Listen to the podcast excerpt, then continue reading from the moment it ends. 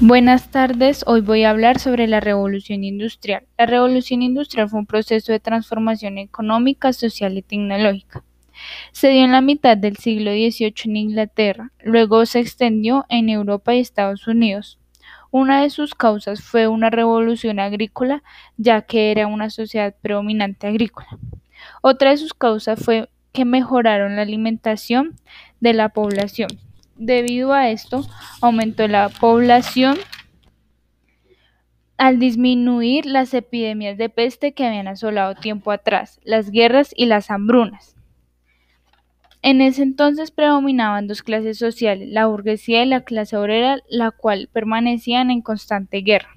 Uno de los inventos fue la máquina a vapor. Muchas gracias y esto fue todo por el podcast de hoy.